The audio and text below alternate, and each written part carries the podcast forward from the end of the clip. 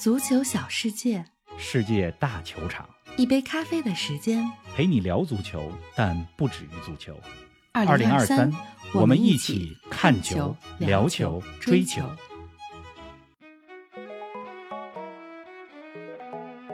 阳光、海水、马拉多纳，跟着足咖的脚步，我们来到那不勒斯，走进马拉多纳球场。那不勒斯的主场氛围是怎样一种山呼海啸？球王马拉多纳如何影响着这里的每一天？曼联想要赢球还得靠小麦，米兰守住胜利还得靠客串门将的大吉鲁，阿森纳拿下曼城，英超今年的争冠局面真的不一样了吗？更多精彩内容尽在本期足球咖啡馆。听众朋友们，大家好，欢迎来到今天的节目。今天我们是北京连线那不勒斯，冯老师你好啊。林子好，听众们大家好，在那不勒斯给大家问好啊！是啊，这个我小的时候就听我爸说阳光海水马拉多纳，没错。反正刚到那不勒斯不到四十八小时，阳光海水还没看到。是吧？还没看到美丽的风景，但是马拉多纳看到很多马拉多纳。对，但是马拉多纳对这座城市、这里的人们每一天生活的影响，真的是随处可见。嗯啊，虽然马拉多纳很早就离开了那不勒斯，虽然马拉多纳二零二零年的时候就离开了这个世界，是的，但是只有你来过那不勒斯，你才能会感觉到，就是马拉多纳从来没有离开过。嗯，我记得昨天咱俩聊天的时候吧，我就说过，我说如果说足球是殿堂，那不勒斯就是教堂，马拉多纳就是。这里的上帝，没错。而且去年年底的时候呢，咱们的听友四川游子啊，给我推荐了个电影，啊，叫做《上帝之手》，是吧？之前咱们在节目里边也说到过很多关于那个电影的故事。对，那个电影的导演保罗·索伦蒂诺，是吧？他其实，在《上帝之手》里边讲的就是自己的故事。呃，也有一个层面的意思是说，马拉多纳、那不勒斯挽救了他的生命。在某种程度上而言，我就不剧透了哈，大家可以自己去看。有兴趣的话，看一下。嗯，哎，看了那个电影之后，更是对那不勒斯这座城市非常的向往。如今呢，就是在二零二三年结束之前吧，终于如愿了。哎，终于来那不勒斯了，而且看了场球。是啊，哎，看了你发的照片啊，那不勒斯大街小巷真的到处都是马拉多纳，估计你拍都拍不过来了吧？拍不过来，没错，你非常了解我，就是到每个城 市，我就是各种去拍这个足球元素，是啊，是吧？比如说大街小巷上卖的这个纪念品。各家各户挂出来这个旗子，只要看到有足球元素相关的，我都拍。但是你要想在那不勒斯 你拍的话，你估计你拍一个月都拍不完，因为每一条街、每一条巷、每一户人家，甚至都会有那不勒斯的元素。是啊，呃，而且那不勒斯呢是一个就是非常接地气儿的城市，就是你下了飞机就能感觉到，哎，这儿呢就是还是保留着一些八九十年代啊，甚至是。二三线城市的那种元素和特征，比如说下了飞机，上了这个出租车，出租车司机呢先不马上带你走，先想的一件事是什么呢？拼车。哎，然后到到了地儿呢，呃，司机会给你开玩笑说说，我问多少钱啊，是吧？其实是二十几欧元，他就开玩笑说说一百万。哎呦，然后我也跟他开玩笑，我说两百万行不行？不行的话，给你一个科瓦拉斯赫利亚。大哥笑了。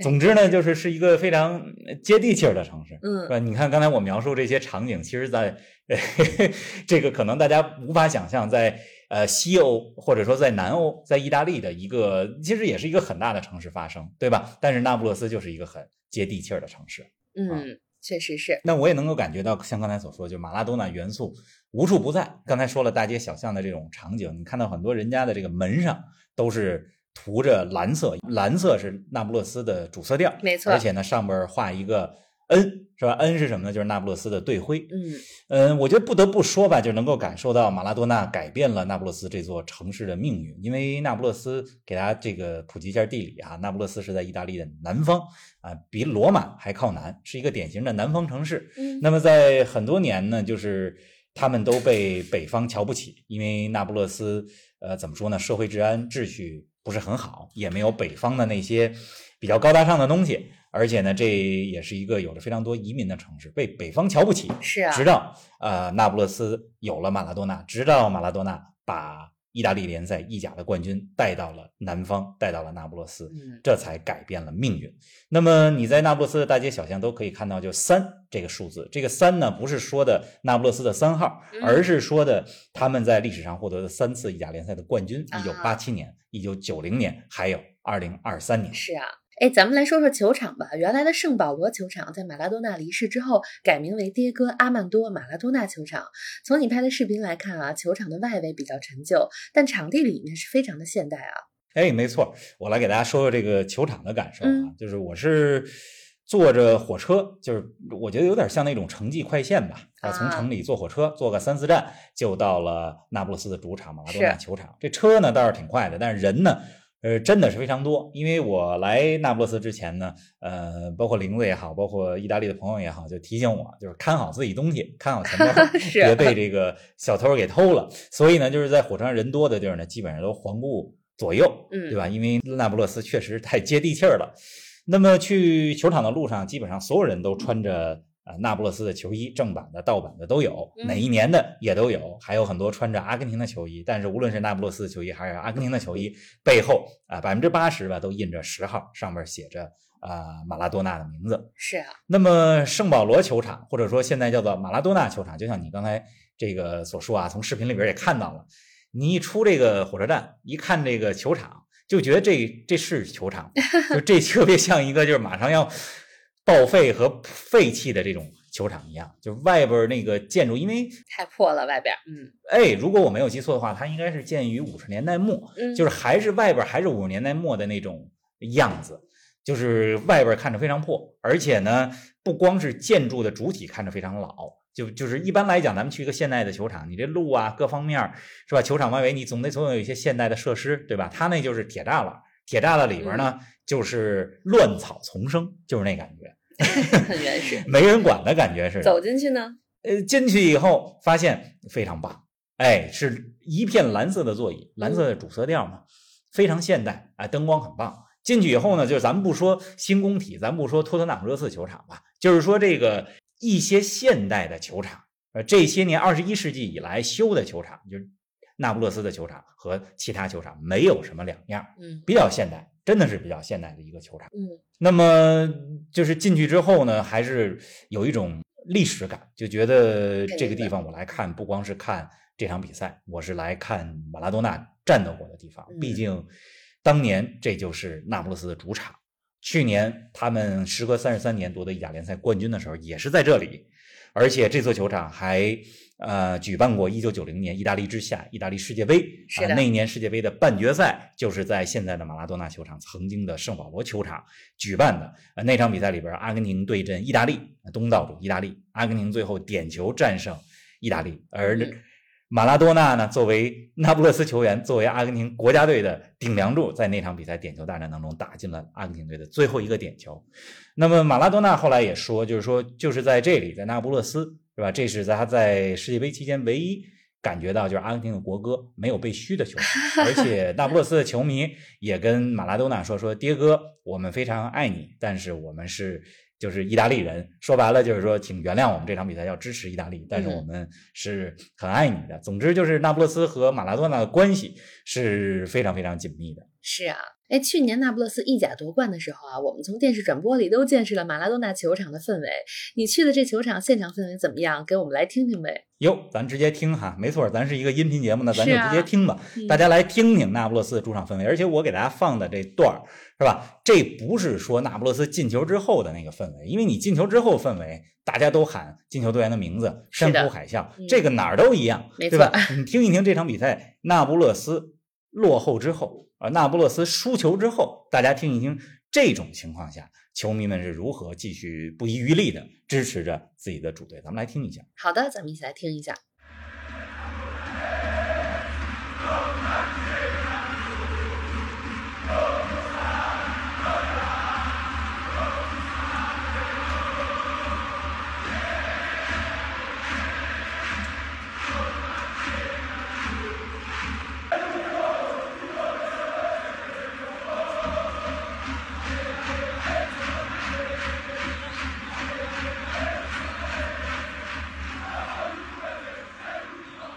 那么大家从这段音频里边可能也感受到了，是吧？实际上是有两股两个主流的这种助威声，因为那不勒斯的球迷死忠区呢是在两个呃球门的后边，那么一边啊坐着一堆死忠的球迷，而且两边的这个助威声是遥相呼应的。比如说客队在进攻的时候，一边负责就离着客队进攻区近的地方，负责干嘛？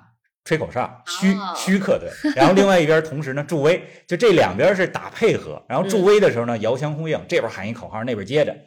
那么我这场比赛呢，就是我实际上坐的位置啊是这个 VIP 区，因为这场比赛的球票呢是由我们足咖的呃赞助商 Sorare 提供的。哎，就是梅西投资的足球游戏 Sorare。听足球就听足咖，玩游戏就玩 Sorare。所以我这场比赛呢是 Sorare 给我安排了给了一个 VIP 的座位，所以那个座位呢呃特别好，正好在球员入场的就球员通道上边。就换句话来讲吧，就是我距离奥斯梅恩的距离可能也就。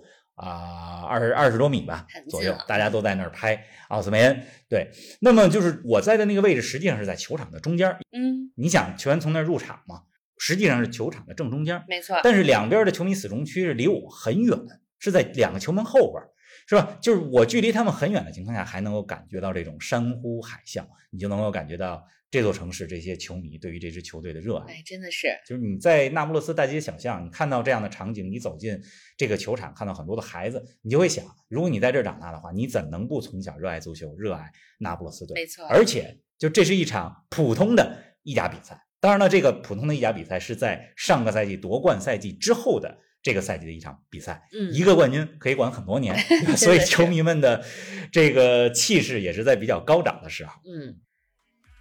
您正在收听的是足球咖啡馆，一杯咖啡的时间陪你聊足球，但不止于足球。我们是一档观点独立、内容原创的播客。您对我们最大的支持就是将足咖分享给更多的朋友，同时欢迎订阅我们的 V 加计划。微博搜索“足球咖啡馆”，成为 V 加订阅会员，自享五大专属福利：加入粉丝群与冯老师聊球，云喝一杯新鲜调制的零子咖啡。观看来自比赛现场的专属视频，参与直播互动，还有机会对话世界知名俱乐部。二零二三，我们一起看球、聊球、追球。哎，这场比赛的结果啊，大家都已经知道了。那不勒斯一比三输给了佛罗伦萨。新赛季之后，那不勒斯的成绩只能用差强人意来形容。从场上表现来看，你觉得那不勒斯这赛季和上赛季有哪些不一样呢？哎，我觉得这个“差强人意”这个词儿呢，用的特别好。嗯，因为你说他现在成绩差嘛，他其实也不差，中上游。但是这赛季要想卫冕，真的是太难了。尤其是今年米兰双雄表现的那么好。那么那不勒斯呢，就是单从这场比赛来说哈，就是一比三输给了佛罗伦萨。从比赛来看，我觉得最大的感触是，就是那不勒斯后防不稳。就金民哉，呃，今年夏天转会拜仁之后，对他们后防线的影响是非常大的。那不勒斯的几个失球。是吧？守门员梅雷特有一定的责任，同时后卫的混乱的操作也有一定的责任。就在主场丢了三个球，这个防守真的是挺差的。是的，而且中前场的配合没有上赛季那么行云流水，那么流畅了。呃，去年斯帕莱蒂执教球队的时候，那不勒斯这个进攻美如画，是吧？欧冠当中四比一战胜利物浦，同时在意甲当中啊，经常有这种水银泻地般的进攻。咱们在节目里边也。多次提到美丽的那不勒斯，嗯，对吧？经常用这个形容词，无论是你还是我说到那不勒斯的时候，行云流水、水银泻地，这个美如画，咱俩经常用这些词。是的，但是这赛季看不见了，真的是科瓦拉斯科利亚和奥斯梅恩配合，感觉打不起来了。而你说是对手研究透他们吧，有这个层面，但另外一层一个层面来讲，就是换了教练，是吧？从斯帕雷蒂换成了鲁迪加西亚，因为各种各样的原因，确实整个感觉这支队伍和上赛季不一样了。是的。那么一比三输球。佛罗伦萨先进球啊！那不勒斯在中场休息之前，奥斯梅恩点球扳平。到了下半场，那不勒斯这边猛攻，呃，攻不下来。其实获得的绝对进攻机会也不多，但是奥斯梅恩打丢了一个单刀球。那么之后，佛罗伦萨在比赛的尾声阶段进了两个球，最终的比分就是一比三。是的，哎，奥斯梅恩最近可是焦点人物啊！之前咱们还说过，俱乐部的社交媒体把他给玩坏了。奥斯梅恩和那不勒斯的关系一度很僵，现在怎么样了呢？其实咱俩上期节目聊奥斯梅恩这个社交媒体把他给玩坏的时候，我就知道我下一场要去那不勒斯看看 奥斯梅恩。就是你从现在现场能够感觉到啊，就是球迷还是很喜欢奥斯梅恩的，毕竟他是上赛季的夺冠功臣，毕竟他是球队的锋霸、头号射手。而且从场上表现来看，啊，就是我觉得奥斯梅恩是非常努力的。就是他在场上经常出现一个情况是什么呢？就是那不勒斯来一个后场解围的大角球。然后让奥斯梅恩一个人去单扛对方的一两个后卫，去追一个是吧？距离非常远的球，但是奥斯梅恩每一个球他都是在追。呃，下半场呢被换下场了，是吧？他下场之后是谁换下他呢？是小西蒙尼吧，把他给换下来了，因为要增加一下前场的这个头球。小西蒙尼上场之后，确实有几个头球功能还可以。那奥斯梅恩下场以后也没闲着呀，是啊，在那个替补席边上，那不勒斯那替补席边上，一个站着呢是这右边站的是鲁迪加西亚，就是他们教练。左边站着的是这个奥斯梅恩，就俩人在那指挥比赛。奥斯梅恩一直在示意自己自己的队友说说往前走啊，你们往前压他们后卫啊。指挥。总之呢，就是教练在那忙活，他也在那忙活。你说他上不上心，有没有求胜欲望，是不是想给球队全取三分，拿下胜利？奥斯梅恩确实想赢，球迷呢也确实喜欢他。这是奥斯林。哎，每次你去现场看球啊，都给我们能讲一些有意思的段子，尤其是那些电视转播中我们看不到的。那这次在那不勒斯的看球经历有什么有意思的事儿吗？有有有，一般给大家就是说三个有意思的事儿。我这那不勒斯呢，我这必须得选三个，因为确实有意思的事儿比较多。嗯，第一个呢，就是那不勒斯，刚才咱们说到了，非常接地气儿，也有很多的江湖气息，小商小贩多，嗯，是吧？那么你到球场周围，就是卖各种呃非正版东西的，是吧？包括这个卖烟卖酒的，各种吃的的小商小贩都非常多。是。那么这个出球场的时候，你会看到，呃，球场四周圣保罗。马拉多纳球场四周一地都是酒瓶子，还有玻璃边儿。你走路的时候，这要这要夏天穿凉鞋，这个可得小心。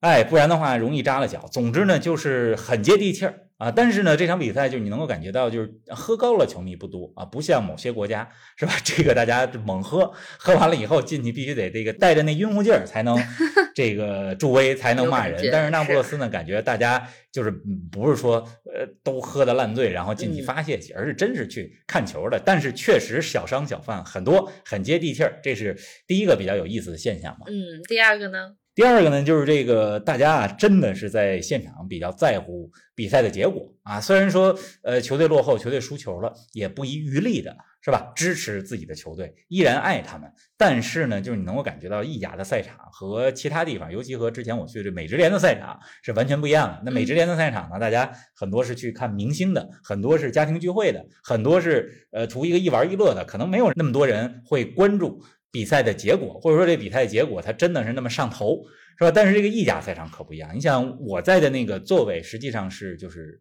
VIP 区，就是说白了就是一些赞助商请的，是吧？然后呢，这个可能有一些就跟足球不是那么特别紧密相关的人坐在那儿，但是呢，这个坐我们后排后边几排呢，有除了那不勒斯的这个请的人以外，还有佛罗伦萨啊请的这个人。就支持佛罗伦萨的，就是你想在这个相对来讲，就是很多人都是西装革履，是吧？好歹就是说稍微有头有脸点的人，然后这个当这个佛罗伦萨客队进球，然后这个坐在我们这个区域里边的有几个佛罗伦萨的这个球迷欢呼，当然他们也有点过分啊，确实欢呼的这个声音比较大，比较过分。然后呢，这时候人这时候呢，就是坐我旁边的这个呃附近的一些那不勒斯的球迷。然后就是俱乐部请过去的人，就开始跟那个佛罗伦萨人就是开始打嘴仗。然后我看警察都介入了，就是说差不多得了，是吧？老哥几个，这个这个咱们咱们这个别 在这儿那 什么，要么您出去说去。是。总之呢，就特别有意思，大家都特别在乎比赛的结果。嗯啊，那还有呢？还有什么好玩的？还有一个呢，就是说这个我们去球场啊，就是实际上呢少是少数的亚洲人，肯定的，就是我没有看到什么这个亚洲人在现场，大部分都是那不勒斯当地人。嗯，我估计很多的游客是包括说到海外去看一场球，大家可能听这个那不勒斯的这个状况也不太敢 直接来那不勒斯，所以是少数的亚洲人。而且现在那不勒斯队伍当中又没有金民哉了。是吧？金民哉已经去了拜仁，上赛季是在那不勒斯。但是呢，就我从地铁去球场，包括从球场回来路上，有至少三四波吧球迷见着我就喊什么呢？Kim Kim Kim，竖大拇指，就就是金民哉牛牛牛牛。行，我也没说什么，我就给举个大拇指，他愿意怎么认为就怎么认为。是啊，分不清楚也很正常。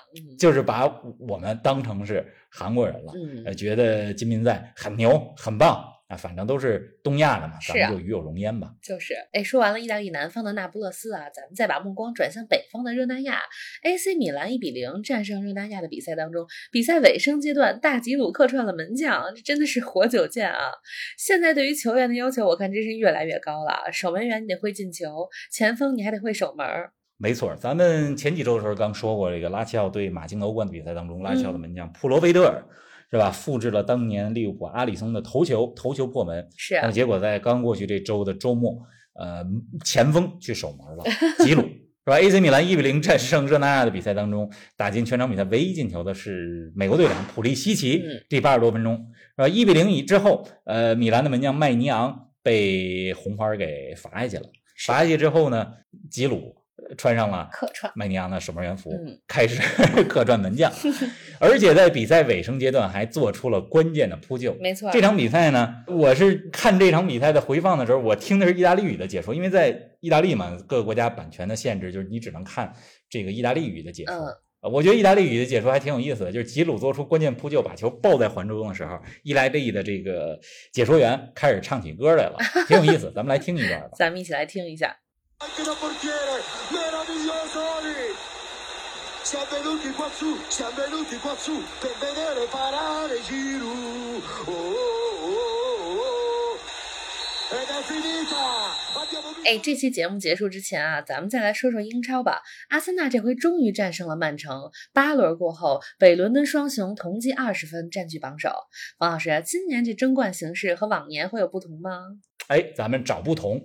你说到这个争冠形势哈、其实是不是和往年一样？主要就看曼城，是啊因为前几年除了二零二零年利物浦呃拿到英超冠军那个赛季以外啊，剩下的几个赛季基本都是曼城是大热，嗯那最终夺冠的也是曼城。是的，昨天的比赛呢，阿森纳一比零战胜了曼城。嗯我是看了将近六十分钟吧，然后我就去那不勒斯的球场了，就直播，我是看了六十多分钟。嗯，从我看的上半场情况来看，我这是真的是为科瓦契奇担心，就已经有了张黄牌了，您那儿还那儿放铲，这胆儿是真大。那么这场比赛呢，就是阿森纳终于是战胜了曼城。之前在英超当中是吧，连续输给曼城好像有十二次了，这回终于是战胜了曼城。大家就在说，哟，这赛季不一样了。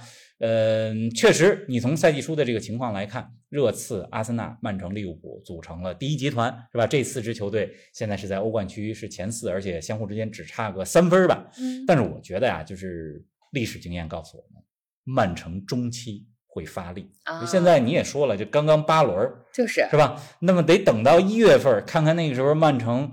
呃，还是现在这种偶尔会掉链子的状态，还是说又进入到前几年那种动不动就来一个十连胜、什么十四连胜那种状态？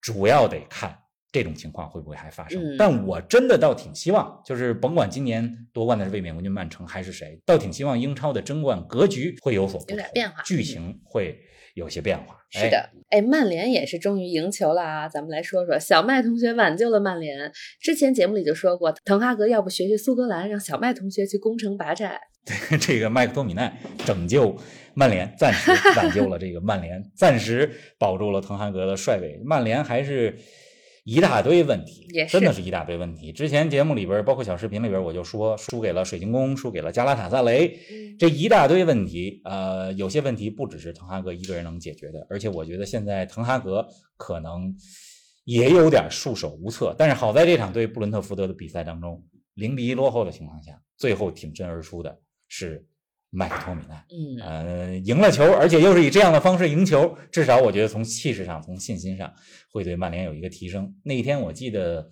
比赛进行的时候，我正好是从飞机上德国法兰克福飞那不勒斯这飞机上，是两个小时，正好是比赛时间，是吧？然后这飞机呢有点晚点，嗯是吧？一直不起飞那，我就说我关注一下比分吧，关注这比分，好家伙，零比一到了下半场，零比一。然后下了飞机呢，我马上就收到了 你给我发这信息，是说啊，曼联赢了。我第一反应是什么呢？我以为你逗我玩开玩笑呢。就是因为这个这个零比一的比分是吧？以曼联最近的状这个状态比较难扳回来。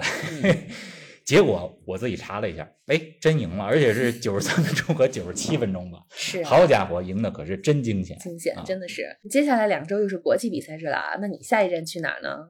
下一站啊，下一站继续在那不勒斯附近探索探索，暂时不去新的比赛、新的球场了，因为这手里还有几场球没说呢，是吧？啊咱们上一期节目十一左右那一期吧，聊了本菲卡和波尔图，嗯，但其实在这前后我还去了好几场比赛，咱们对呀去了奥萨苏纳，然后奥萨苏纳这咱们也专访过，还专访了一个，这次还专访了一个奥萨苏纳的球员。